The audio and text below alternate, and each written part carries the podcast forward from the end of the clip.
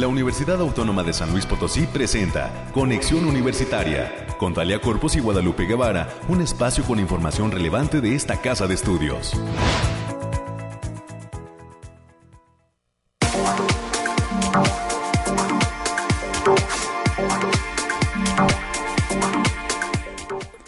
Muy buen día, ¿cómo le va amiga y amigo que está en sintonía de Radio Universidad? Nos saludamos con muchísimo gusto. Gracias al 88.5 de FM, al 11.90 de AM y en el 91.9 de FM en Matehuala por esa sintonía que eh, pues tan amablemente nos hacen en este lunes 29 de noviembre del 2021. A unos pasos ya de que concluya este mes de noviembre y pues ya se deja sentir ese ambiente navideño tanto en las instalaciones de radio universidad como en todo eh, las calles. Ya hay mucha algarabía. Ya pues los chiquitines están pensando en hacer esa carta a Santa. Y pues Santa está viendo cómo le va a hacer para ajustar esos esos regalos y esas peticiones. Esperemos que todos se hayan portado muy bien. En esta mañana de lunes estaremos detallando en los próximos minutos los temas del clima con nuestra compañera Alejandrina del MS. Se ha dejado sentir el frillecito y parece que todo va a continuar así porque ya estamos en este eh, pues diciembre. Estamos pisándole los talones al mes de diciembre. Estaremos platicando con América Reyes que está listísima ya en cabina para darnos los detalles de lo que acontece en esta casa de estudios. Y tendremos también la información COVID-19.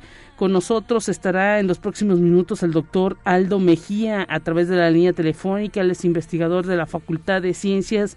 Estará platicando con nosotros sobre un reto que se llevó a cabo eh, a nivel nacional denominado Reto Innova Health, en donde la Sociedad Mexicana de Ingeniería Biomédica ha reconocido un proyecto de la Facultad de Ciencias. Esta entidad de la USLP alza la mano en materia de innovación y nos van a platicar el doctor Aldo Mejía sobre este proyecto denominado Parquimed, en qué consiste y qué fue lo que los llevó a obtener este premio eh, al reto Innova Health. Más adelante tendremos toda la información. También estaremos platicando con el doctor Jaime Nava Calvillo, él es docente jubilado de la Facultad de Estomatología Hace algunas semanas también le eh, otorgaron los estudiantes de la Facultad de Estomatología el reconocimiento maestro que deja huella.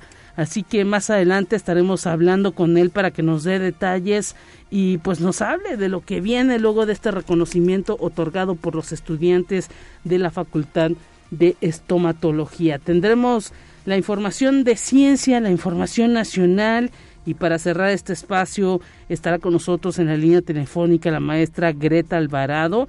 Ella es docente del Departamento de Arte y Cultura. Trae una invitación para participar del programa de fin de cursos denominado Amor, Magia y Ritual de una boda hindú como parte de los talleres que imparte ahí en la División de Difusión Cultural. Nos va a invitar la maestra Greta Alvarado a su cierre de cursos que se va a realizar en los próximos días en el Centro Cultural Caja Real. Es lo que vamos a tener a lo largo de esta hora de transmisión. Recuerden nuestra línea telefónica, ya la producción nos la recuerda, 444 826 1347 444 826 1348 los números en cabina y gracias a toda la gente que siempre está pendiente de este espacio y nos deja sus recados aquí con nuestro operador Ángel Daniel, que también ya está listísimo, eh, pues colocando esos fondos que usted escucha, esas cortinillas, esas entradas, esas idas a corte. Todo eso pues eh, es parte de la producción de aquí de Radio Universidad. Nos vamos eh, a los detalles del clima en esta mañana.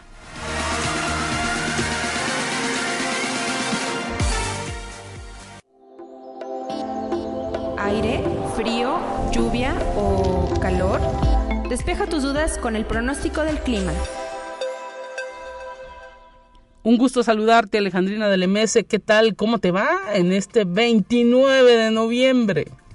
Muy buen día, Lupita. Te saludo con gusto para traerte el pronóstico más acertado en nuestro estado después de un rico fin de semana. Este pronóstico consta del 29 al 30 de noviembre. En general para esta semana en nuestro estado tendremos cielos medio nublados con lapsos de importancia. Ah, se presentan condiciones para la formación de banco de niebla matutinos, vientos ligeros con ráfagas de ligeras a moderadas. Estas condiciones se presentan debido al paso de una mesa de, aire frío que refuerza el, el Frente Frío número 11, lo que propicia un evento de norte. Esto también da pie a un ambiente frío y helado por las mañanas, con potencial de heladas en zonas de la sierra. Y estas condiciones se presentan para la mayor parte de nuestro estado. Ahora, especificando por zona, en el altiplano potosino estarán con temperaturas máximas de 25 grados centígrados y mínimas de 7. Cielos mayormente nublados con espacios de sol de importancia.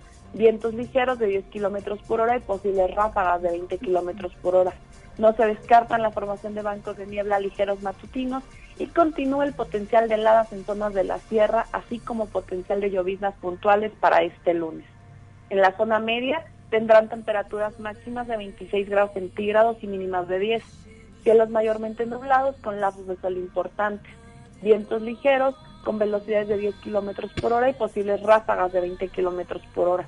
No se descartan algunos bancos de niebla en zonas de la sierra y algunas lloviznas ligeras para este lunes. En la Huasteca Potosina estarán con temperaturas máximas de 27 grados centígrados y mínimas de 13.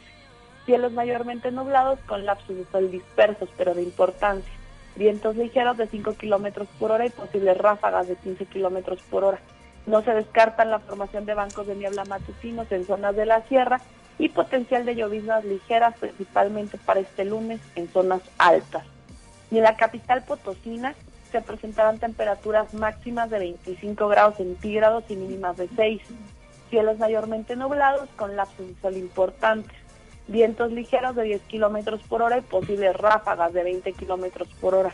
No se descartan bancos de niebla matutinos y potencial de heladas en zonas de la sierra. Nuestras recomendaciones para estos días, Lupita, es que nos sigamos cuidando, que no bajemos la guardia que tratemos de salir lo menos posible y que usemos nuestro cubrebocas.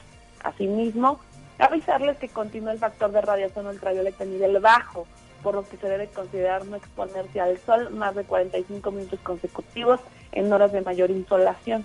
También habrá condiciones para la formación de bancos de niebla matutinos, especialmente en zonas de la sierra, y no se descartan los eventos de heladas en zonas serranas. Hasta aquí es el pronóstico, Lupita. Muchísimas gracias Alejandrina por todos estos detalles que nos da el Bariclim. El próximo miércoles nos escuchamos nuevamente. Bonito inicio de semana, hasta pronto.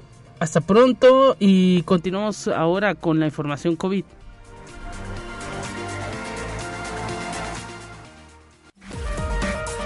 Lo más relevante del reporte COVID-19. Hola, ¿qué tal? Muy buenos días. Le habla Noemí Vázquez. Espero se encuentre excelente el día de hoy.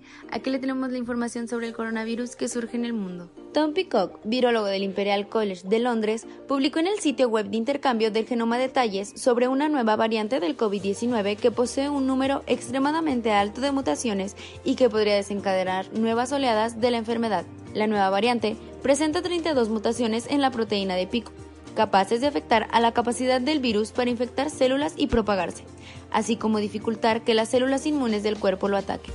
Conexión Universitaria.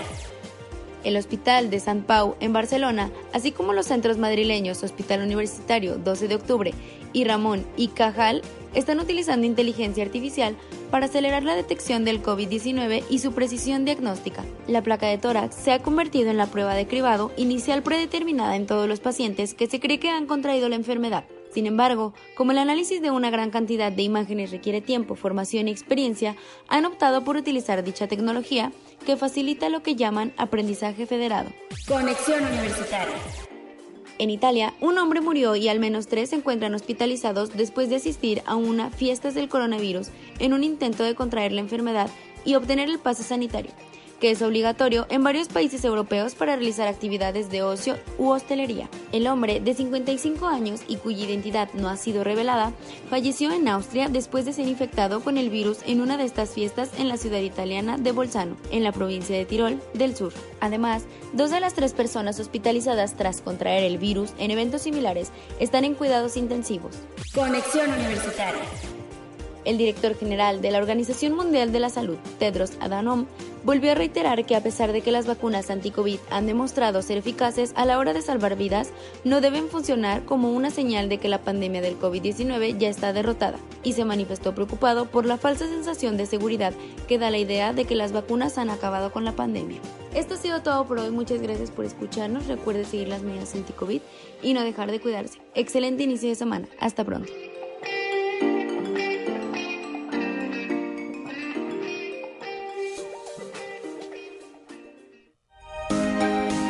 Escucha un resumen de Noticias Universitarias. Estamos ya listísimos para escuchar a América Reyes en esta mañana con todo lo que acontece en esta universidad. América, ¿cómo estás? Un gusto saludarte. ¿Qué tal?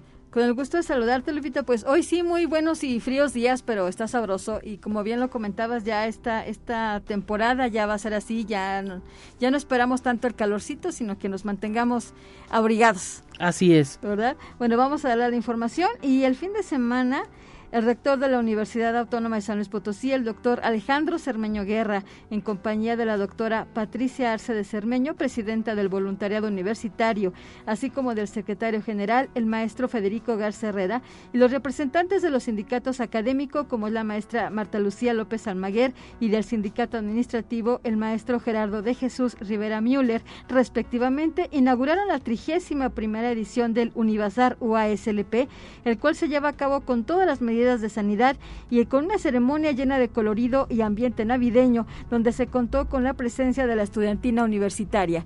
Wow, pues eh, enhorabuena y estaremos pues eh, ahora sí que acudiendo al bazar en los próximos días porque eh, pues está ahí instalado en el Centro Cultural Universitario Bicentenario y pues es abierto para todo público, así que que se entere San Luis Potosí que ya estamos en esta realización del bazar navideño y pues los trabajadores universitarios tienen ahí grandes facilidades para adquirir los regalos de Navidad y los que no lo son, pues bueno, para que vayan conociendo la oferta de eh, regalos con que cuenta esta eh, área y decir que la mayoría de los productores o la gente que está ahí, pues son gente de aquí de San Luis Potosí, hay productos totalmente o 100% potosinos y hay que acercarse a conocerlos. Así es, y comentarles que iniciamos el 27 de noviembre y se concluye esta 31 edición el próximo 4 de diciembre. Todavía tienen tiempo para que acudan al, Centro Cultural. Toda esta semana. Así es.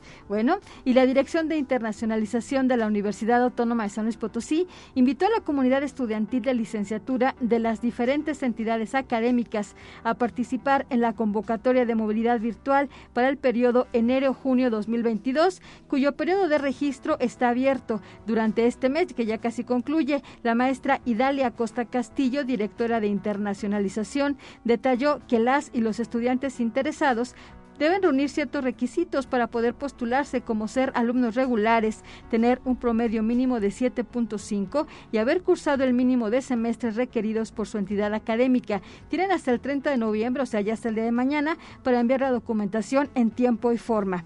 Y en el Instituto de Metalurgia de esta casa de estudios se llevó a cabo la presentación del libro Técnicas de caracterización y procedimientos empleados en la mineralogía aplicada al beneficio de minerales, de la autoría del doctor Antonio Aragón Piña, donde estuvieron presentes el rector de la UASLP, el doctor Alejandro Javier Cermeño Guerra, el director del instituto, el doctor Roel Cruz Gaona, y las comentaristas de la obra, la maestra María del Carmen Ojeda Escamilla, quien es investigadora jubilada de la entidad, la ingeniera María Teresa Pineda Méndez, egresada de la UASLP y directora de la Corporación Química Platinum.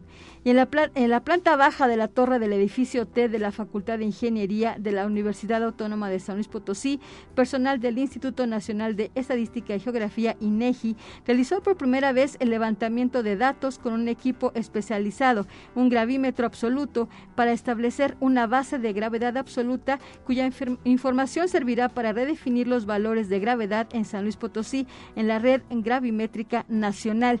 Y sobre este asunto, el doctor Abraham Cárdenas Tristán, investigador de la Facultad de Ingeniería, refirió, refirió que el desarrollo de este proyecto forma parte de un convenio que data del desde el año 2008, firmado entre ambas instituciones, UASLP e INEGI, para el desarrollo de investigaciones en el ámbito de las ciencias geodésicas, los sistemas de posicionamiento y la aplicación de tecnologías geoespaciales para diversos estudios en los territorios. Y en sesión ordinaria, el, ocurrida el pasado viernes, el del rector de la UASLP, el doctor Alejandro Javier Cermeño, exhortó a las y los integrantes del H Consejo Directivo Universitario a afrontar la violencia de género para erradicarla y brindar como institución condiciones de equidad e igualdad a las mujeres que forman parte de esta comunidad.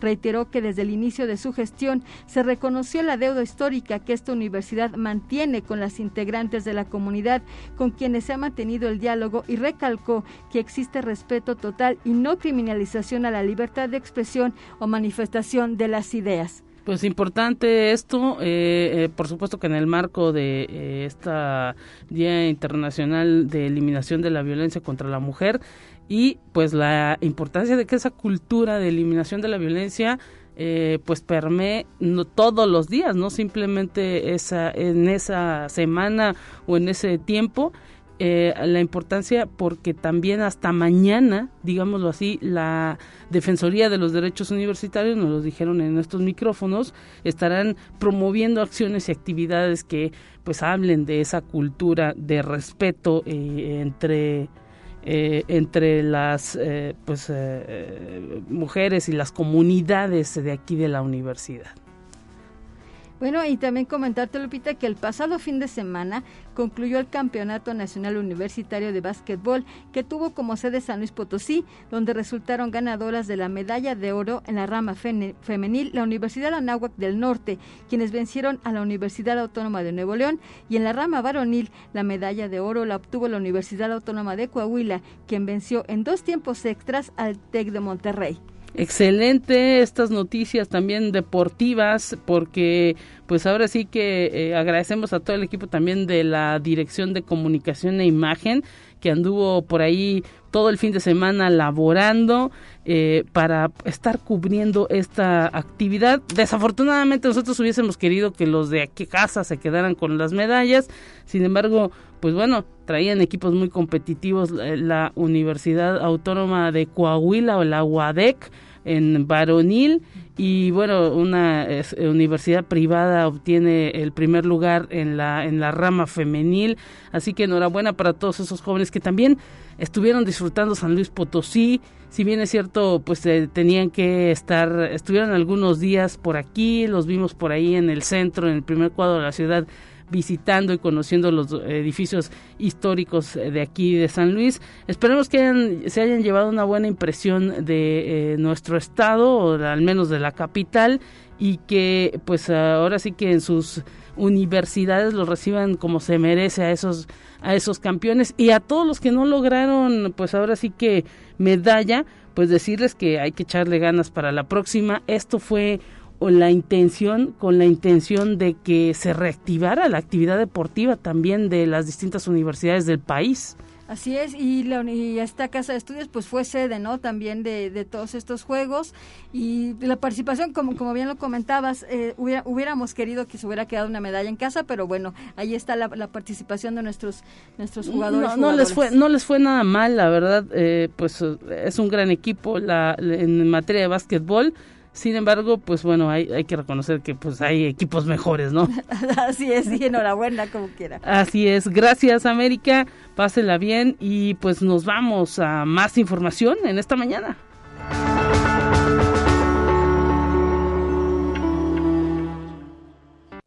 Te presentamos la entrevista del día.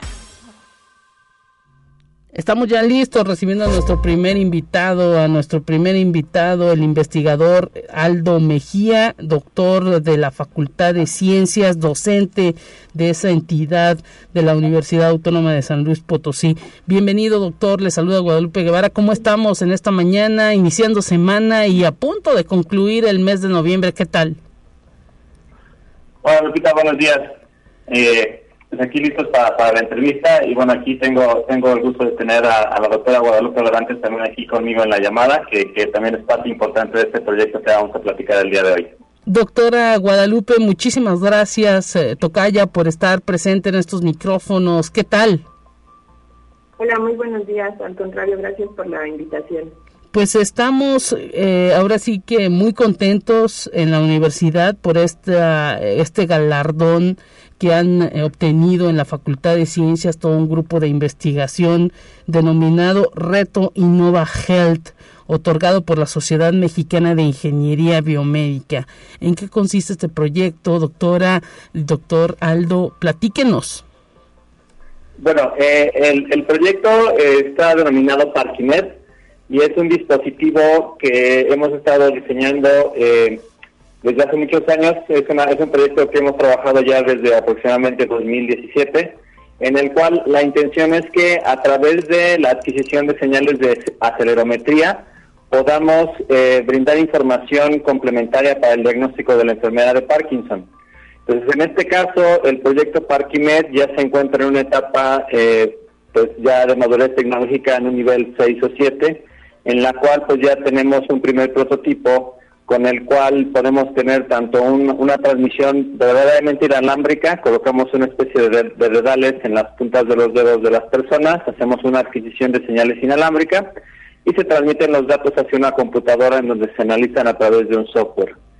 Eh, en este caso, este proyecto lo sometimos al reto InnovaHealth del Congreso Nacional de Ingeniería Biomédica y pues particularmente eh, este año solamente hubo dos finalistas ya que un, requisito importante es que se tenga con un prototipo funcional y en este caso en el reto pues no solamente se evalúa el, el, proyecto desde el punto de vista académico científico sino que también se evalúa directamente eh, si es un producto que pudiera llegar a ser rentable. Entonces hay que plantear también cuál es este, una justificación cuál es el, el, el, este, el modelo de negocios que pudiera tener la idea pues entonces en este caso pues eh, afortunadamente tuvimos una buena participación y pues nos trajimos aquí a la universidad el, primer lugar.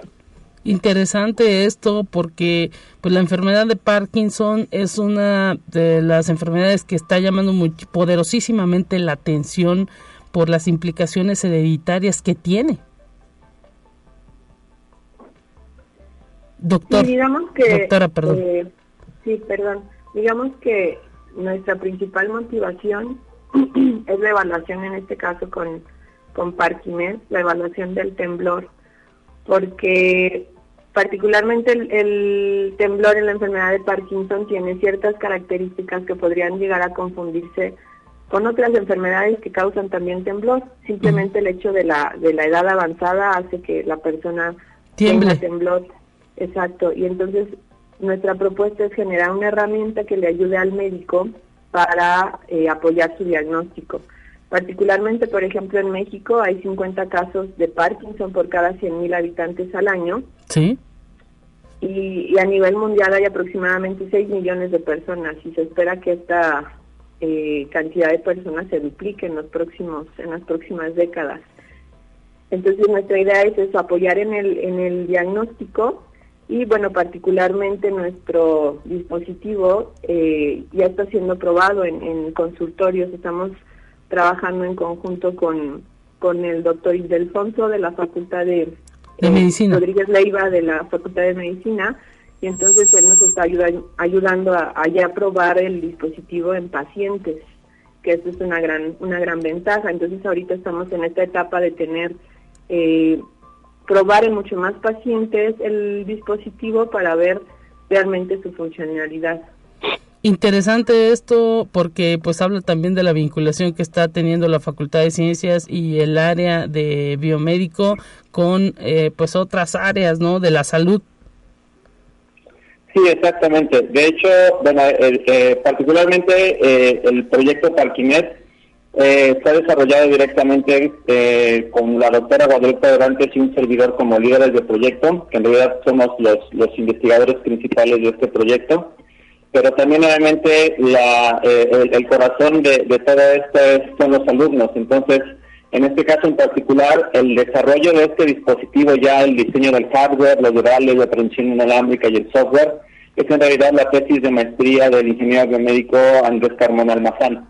Entonces él está a punto de graduarse de su maestría y en este caso pues es, es, una tesis que tiene este, esta directriz de ser un desarrollo tecnológico y pues afortunadamente ha sido bien recibido directamente por la comunidad y pues en este caso sí también tenemos esa vinculación con medicina y el otro elemento que fue importante directamente en este en este proyecto fue el maestro en, ciencias eh, José Francisco Rodríguez Arellano quien es un eh, eh, investigador independiente del grupo de, de Rinku Research que también ya ha participado con nosotros anteriormente y que entonces en este caso pues también tenemos tenemos este una colaboración adicional que permite mostrar que lo que podemos hacer académicamente en la universidad tiene una relevancia importante y pudiera tener una transferencia tecnológica hacia un producto ya más serio y un producto comercial. Interesante esto porque habla ¿no? de todo el desarrollo que puede generar el área biomédica en eh, pues la, la medicina y todas las áreas de salud de nuestro país y pues también no habla del crecimiento que está teniendo la propia carrera dentro de la facultad, doctor.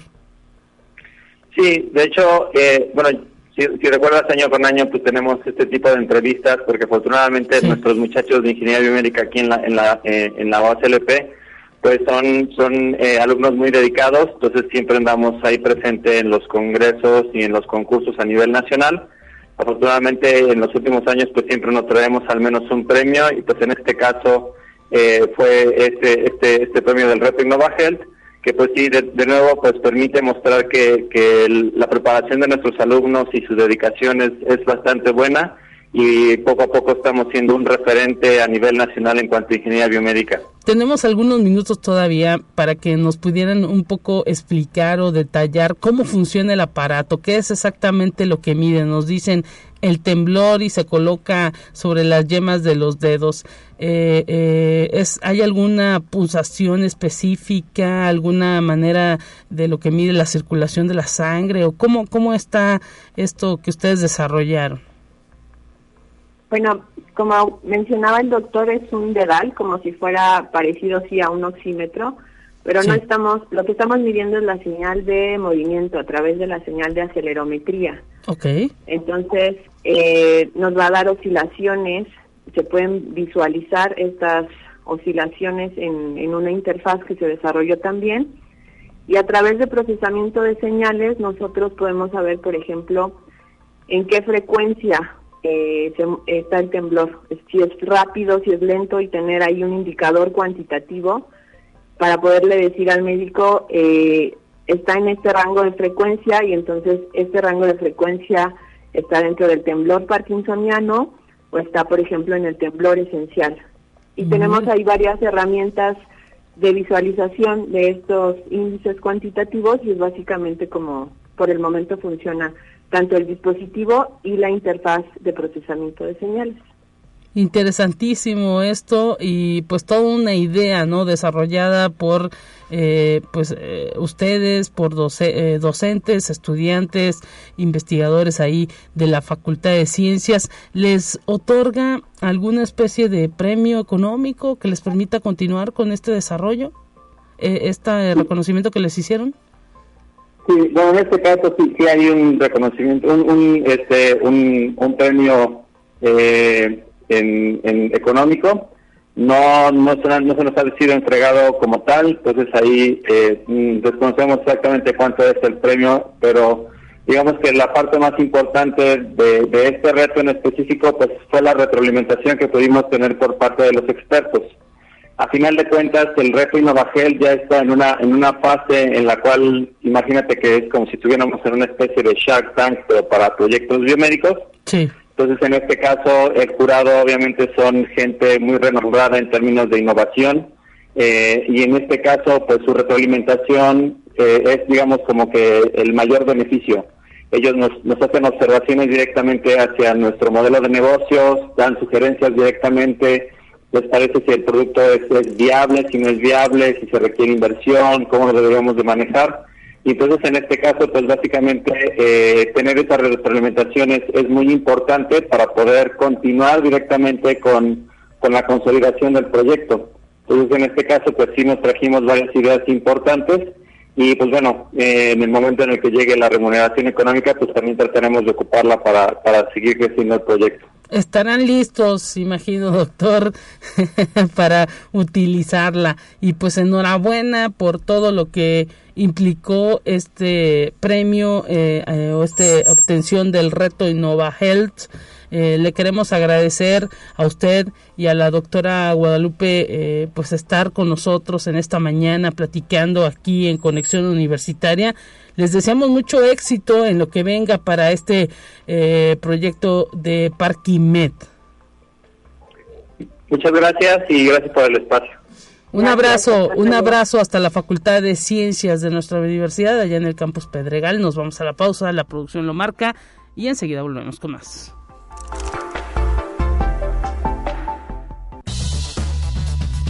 Vamos a una breve pausa. Acompáñanos. Conexión Universitaria ya regresa con más información. Te presentamos la entrevista del día. Regresamos del corte y agradecemos que está con nosotros en entrevista en la línea telefónica el doctor Jaime Nava Calvillo, docente jubilado de la Facultad de Estomatología de nuestra universidad. Él pues acaba de ser reconocido por los estudiantes de esa eh, entidad de la Facultad de Estomatología con el reconocimiento maestro que deja huella. Muchísimas gracias, doctor. Le saluda Guadalupe Guevara en esta mañana y estamos listos para platicar con usted cómo se siente de haber obtenido este reconocimiento. Bienvenido.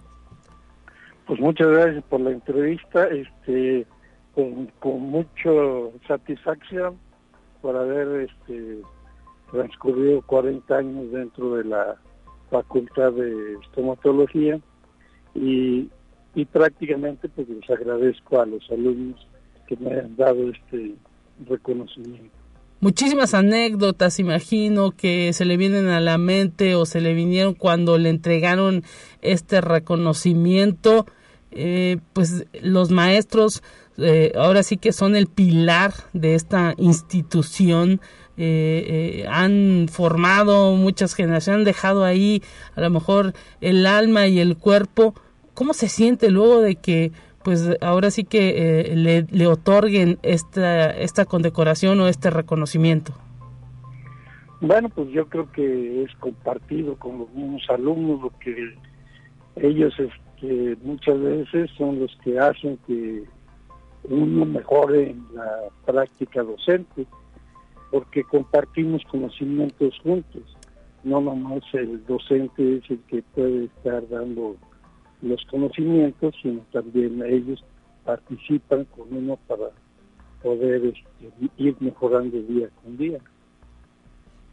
¿Hay pues algo que a usted se le venga a la mente en estos momentos que nos platique algo que pues recuerde de, de esa facultad, de ese ambiente de salón?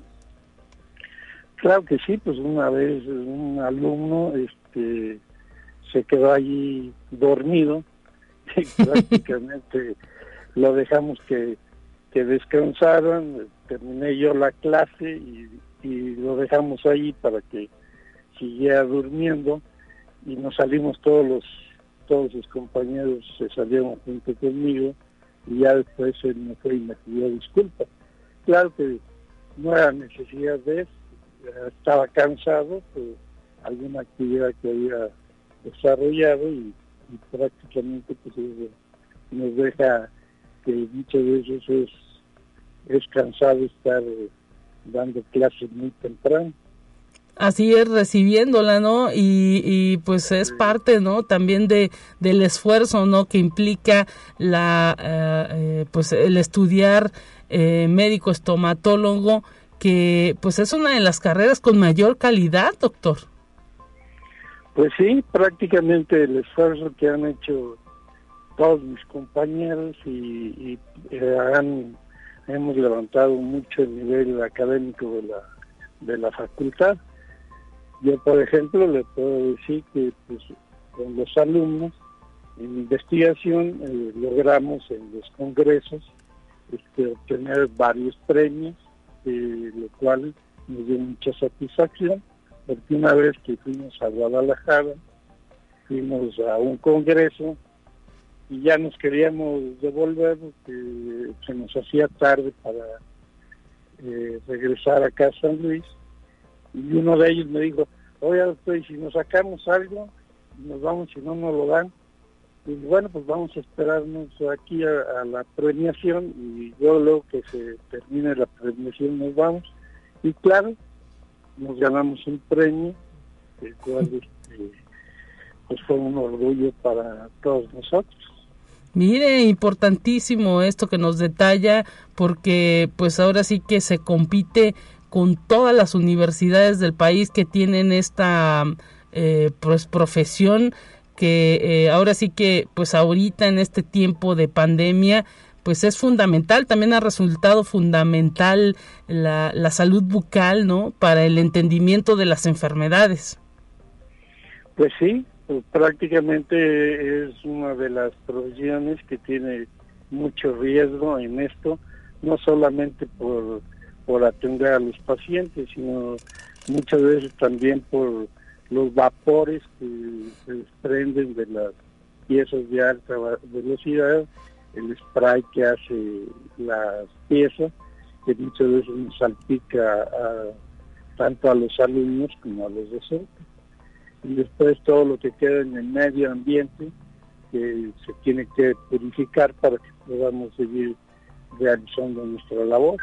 Así es, y pues desafortunadamente luego también pues la gente eh, deja de la, muy de lado, dejamos muy de lado las personas, pues la, la, la salud bucal, luego nos da, hay muchos mitos, ¿no? De, de, de, de lo que implica acudir al dentista, sin embargo, bueno, son pues muchas las especializaciones y los beneficios también que se han encontrado. Hay que decir que ha crecido muchísimo, ¿no? La investigación en la materia de salud bucal.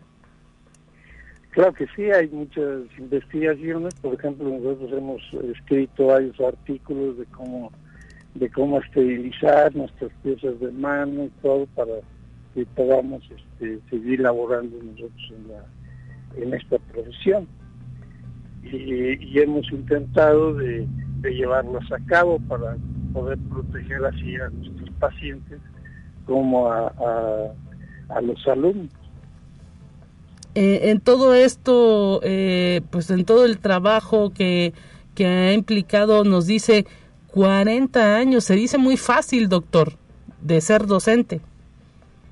Pues sí, prácticamente uno piensa que, que no va no va a durar mucho ahí en, en la facultad, pero ya conforme va pasando el tiempo, se, se va cumpliendo con los términos de de primero pensar que puede llegar uno a la jubilación y después ya que llega uno al tiempo de la jubilación, quiere seguir, se siente todavía capaz para seguir dando clases.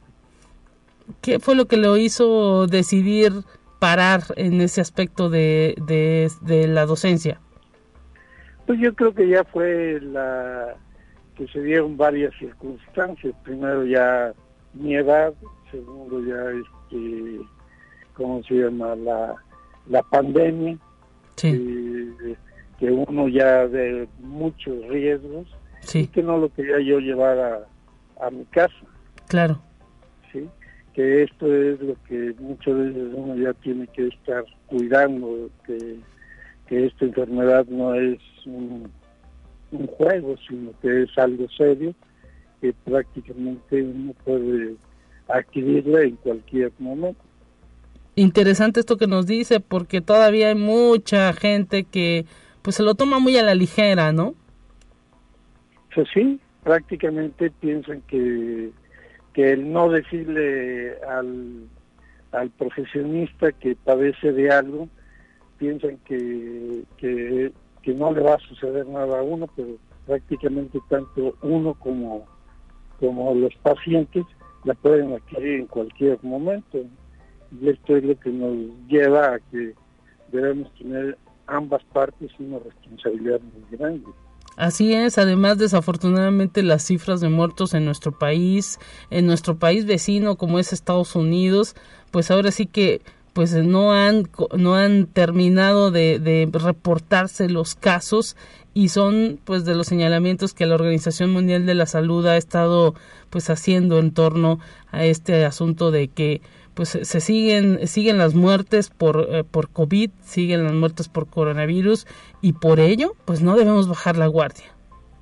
Pues sí porque prácticamente si la bajamos esto nunca va a terminar ahí está y pues ahora sí que nosotros le deseamos el mejor de los éxitos eh, eh, doctor eh, Jaime Nava por le agradecemos por supuesto por esta esta plática con nosotros este compartir su experiencia. Le deseamos mucho éxito en lo que emprenda porque pues se jubila pero siguen los proyectos personales no pues claro que sí pues uno sigue trabajando dentro de su consultorio claro, a un ritmo menor que como trabajaba antes, pero prácticamente seguir activo para poder seguir eh, teniendo logros que uno desea. Y haciendo el desarrollo de la vida profesional, eh, eh, pues ahora sí que como ejemplo. Le queremos agradecer, doctor, este tiempo, le deseamos mucha suerte y pues pronto ojalá nos volvamos a encontrar. Sí, muchas gracias. Le, agradezco muchísimo la, la parte de, esta entrevista, que yo creo que a los que se las debieron de haber hecho a los alumnos, no bueno, pues es que ellos le otorgan el reconocimiento maestro que deja huella y pues ahora sí que eh, pues usted usted fue el galardonado. Ahora sí que ellos ellos lo pusieron en la palestra Pues Muchísimas gracias, un gran abrazo. Ah, igualmente para usted. Hasta pronto y, y pues nos vamos a un resumen de información. Tenemos la información nacional lista para usted. Entérate qué sucede en otras instituciones de educación superior de México. La red de macrouniversidades de América Latina y el Caribe firmó la Declaración de Tolerancia Cero a la Violencia de Género en las universidades, cuyo objetivo es lograr la transformación igualitaria e incluyente, así como fortalecer líneas de acción para la erradicación de este fenómeno social. En este acto virtual y como integrantes de la red participó la rectora de la Benemérita Universidad Autónoma de Puebla, Lilia Cedillo Ramírez. Conexión Universitaria battle!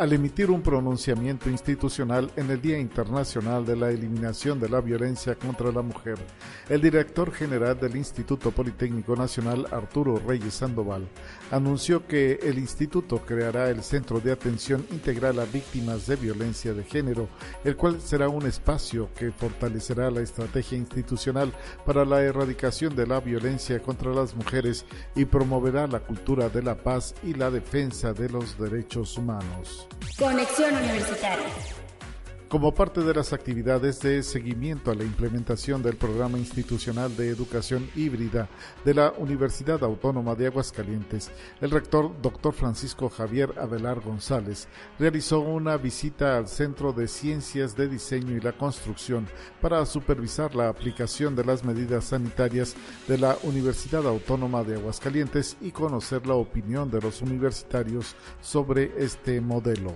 Conexión Universitaria. El rector de la Universidad Autónoma del Carmen, doctor José Antonio Ruz Hernández, presidió la entrega de reconocimientos al personal docente destacado en el periodo mayo 2020-abril 2021 donde los felicitó por poner en alto el nombre de la institución en eventos y concursos locales, estatales, nacionales e internacionales, ya sea a través de sus alumnos o por logros realizados por ellos mismos. Estuvieron acompañándolo la doctora Arlem Rosa Guevara Bello, Secretaria General, la maestra Cecilia Margarita Calvo Contreras, Secretaria Administrativa, el doctor José Luis Rulán Lara, Secretario Académico, así como miembros del Honorable Consejo Universitario y docentes.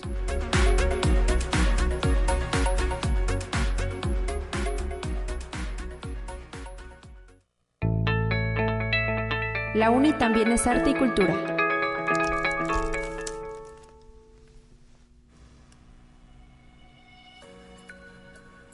Para cerrar este espacio informativo en esta mañana entramos en la recta final y tenemos la sección cultural con la maestra Greta Alvarado. Está ya lista en la línea telefónica para platicar con nosotros sobre el cierre del curso que imparte desde el Departamento de Arte y Cultura. Maestra, gracias por tomar la llamada. ¿Cómo se encuentra en esta mañana? Un gusto saludarla.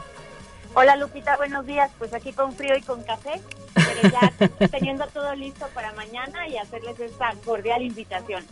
Así es, este cierra su curso. Recuérdenos cómo, cuál era el nombre exacto de los cursos, porque son varios los que impartió. Sí, tenemos el curso eh, mañana es de danzas de India y de mitología hindú. Son dos cursos que se impartieron ahora sí que de julio a ahora lo que es diciembre entonces, bueno, ya cerramos prácticamente mañana con una presentación en Caja Real, que, bueno, para combinar lo que es danza y mitología, vamos a representar más o menos cómo es una boda en India, ¿no? Una boda de, en la religión hindú en India. Entonces, bueno, se llama Amor, Magia y Ritualidad. Están totalmente invitados. Es el día de mañana, martes 30, a las 7 de la noche. No hay costo, la entrada es libre, no se necesitan boletos, nada, solamente llegar ahí, ¿no? Eh, y lo, la importancia, ¿no? De conocer otra cultura a través de todos estos cursos que usted otorga y que pues permiten también, ¿no? Ahí entender lo que pasa en otras regiones del mundo.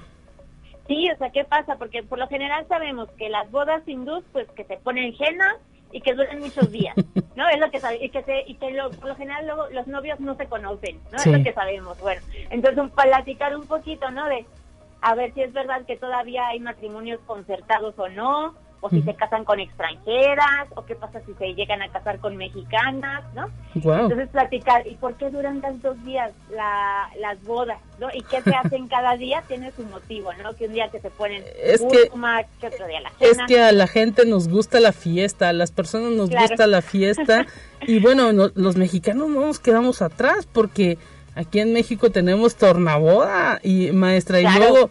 Y luego se les ocurre hacer siempre las bodas en días festivos.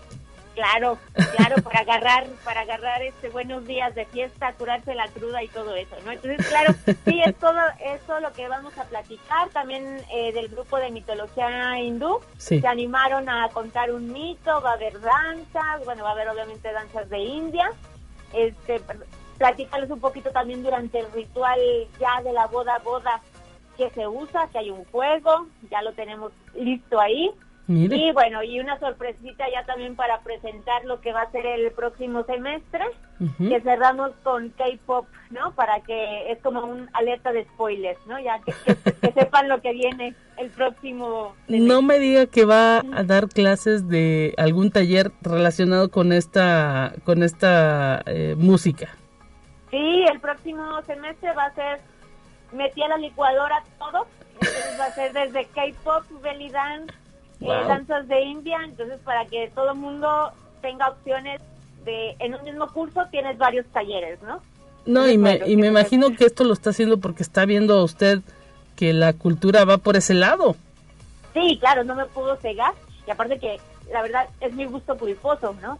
Me hecho todas las series de K-drama y estoy ahí con los grupos que son súper juveniles, pero bueno, yo tengo 15 años, ¿no? Entonces, este, claro que también estoy en eso, entonces también ya planeando para el próximo. Entonces, que no se pueden perder, la entrada es gratis, si andan por ahí haciendo compritas en el centro, pasen directamente a lo que es Caja Real para aprender sobre lo que hay en una boda hindú, con va a haber eh, danza, va a haber también poquitas cápsulas informativas, pero bueno, que sepan que está ahí abierto a todo el público. Y cada vez llama más la atención, maestra Greta Alvarado, eh, pues las culturas asiáticas y pues todo lo que realizan, cómo llevan a cabo su, su vida cotidiana y parte no de, de, de, lo que usted nos muestra. No es solamente el baile sino también pues que se vayan conociendo detalles de la vida cotidiana de los hindús claro y dudas que por lo general es de y, si, y se casan con una mexicana que es católica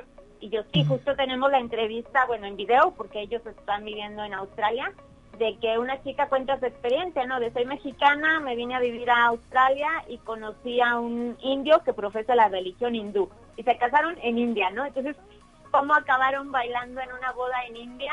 Este, con los ángeles azules, ¿no? O sea, que todos ahí bailando con sus aris, sus mejores ropas, eh, bailando con los ángeles azules, ¿no? Entonces, que vean que hay muchas posibilidades de matrimonios, que, que se vayan con ese panorama general, no solo con con lo que uno medio oye o sabe, ¿no?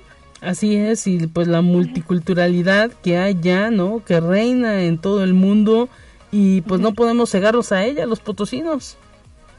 Claro, entonces que sepan y que por ejemplo que aquí también ya se están muriendo muchas empresas donde vienen a, trabajar muchos hindús, que justo es el caso también de otro de otro matrimonio que tenemos, ¿no? De una potosina que va a una tienda comercial en la calle Hidalgo. Sí y le preguntan un precio en inglés y ándale, era su futuro esposo, ¿no? Era indio, ¿no? Entonces también que, que sepan que el amor los puede hallar en plena calle Hidalgo con un indio, ¿no?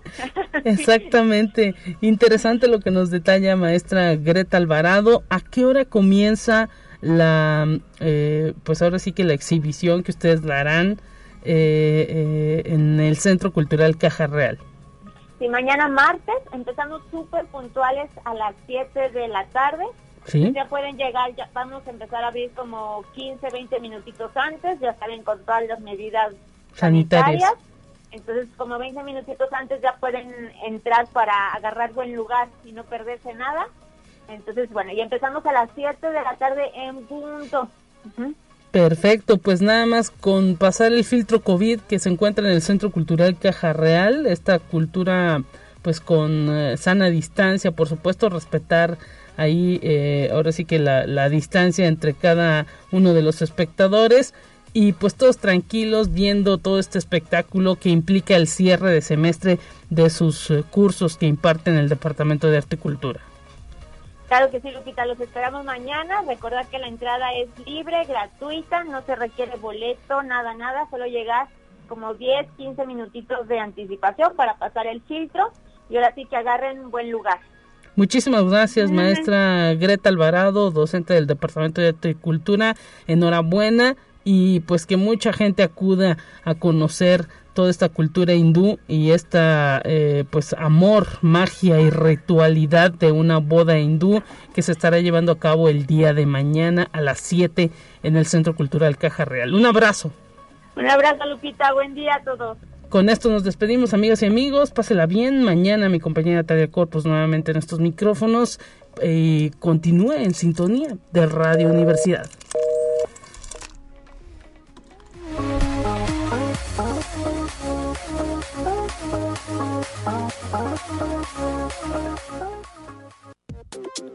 Así avanza la ciencia en el mundo.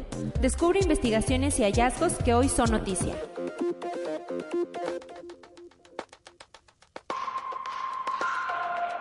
El progreso industrial y el aumento de la población nos han llevado a un punto en el que el crecimiento exponencial no puede continuar de la misma manera. La sostenibilidad y, limitar el consumo de recursos es uno de los frentes que gobiernos y empresas alrededor del mundo trabajan actualmente pensando en las generaciones del futuro. Con este panorama es tiempo de actuar Estudios recientes indican que tenemos menos tiempo del que pensábamos para reversar siglos de polución causada por combustibles contaminantes. Yemens Energy es una de las empresas que invierte en proyectos como la energía verde para garantizar que esto suceda. Conexión Universitaria En agosto de 2022, una sonda de la NASA llamada Psyche se pondrá a explorar un asteroide gigante basándose en la tecnología utilizada en misiones anteriores. La energía solar ayudará a impulsar a Psyche al espacio profundo. Si la misión tiene éxito, podría ser el comienzo de una era en el uso de sondas más eficientes en términos de combustible. Conexión Universitaria WhatsApp está trabajando en una nueva función mediante la cual los usuarios podrán reaccionar a mensajes específicos en un chat que aparecerán en la parte inferior de estos, donde se podrá ver quién ha reaccionado a un mensaje concreto y con qué emoji. Conexión Universitaria. Con un cráter repleto de agua turquesa, fumarolas que desprenden vapor, azufre y agua, emborrachada con un olor de huevo podrido, el volcán Krafla es una de las maravillas naturales de Islandia. En ese cráter en el noreste de la isla, una alianza internacional quiere perforar a dos kilómetros de profundidad directamente dentro del volcán para crear el primer observatorio de magma subterráneo del mundo, un proyecto digno de Julio Verne que también tiene intenciones energéticas.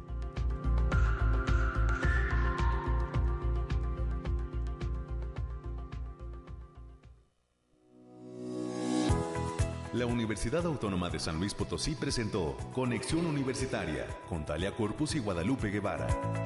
Sintoniza de lunes a viernes de 9 a 10 horas en Radio Universidad 88.5 FM y 1190 AM en San Luis Potosí. En el 91.9 FM con cobertura en el Altiplano Potosino. O en el resto del mundo por el portal www.uaslp.mx y la app UASLP de descarga gratuita.